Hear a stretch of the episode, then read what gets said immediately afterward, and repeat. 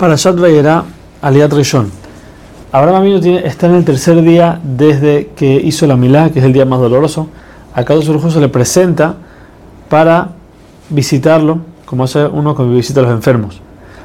Como Hashem sabía que Abraham estaba muy dolido y no quería hacerlo sufrir, hacerlo que se desgaste, entonces sacó el sol, por decir así, de su cubierta, dice Rashi, para que haga mucho calor y nadie esté en la calle y así no tenga ningún, ningún invitado para tener que esforzarse. Pero al ver que Abraham vino estaba sentado en la puerta de la casa esperando que alguien pase, entonces Hashem manda tres ángeles en forma de personas para visitar a Abraham. Ahora, cada ángel, dice Rashi, tiene, puede hacer solamente un objetivo, una misión. Por eso teníamos tres ángeles, uno vino a curar a Abraham vino el segundo vino a avisarles que van a tener un hijo y el tercero es el que viene a destruir Sdom más adelante. Cuando Abraham los ve, se para pensando que ellos, están caminando hacia él y ellos para mostrar su respeto hacia él, ver que se sentía mal, se hicieron como se echaban para atrás, como si fuera que no van a ir a su casa y entonces Abraham vino corre a buscarlos.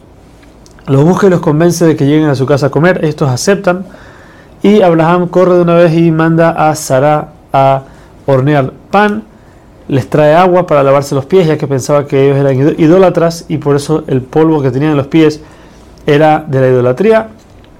Y les, les prepara tres eh, becerros para darles lengua con mostaza, que era algo muy importante en esos tiempos, y les sirve manteca y leche, lo siento debajo de un árbol y les da de comer. Él mismo, Abraham Avinu, se estaba parado enfrente de ellos, sirviéndolos y dándoles de comer. Uno de los ángeles le pregunta, ¿dónde está tu esposa?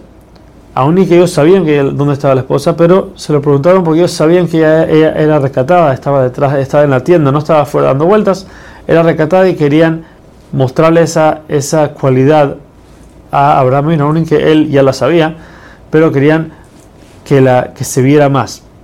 Asimismo dice Rashi que preguntaron a Sara por Abraham, cómo se encuentra Abraham, porque uno siempre que, que es invitado tiene que preguntar por sus anfitriones.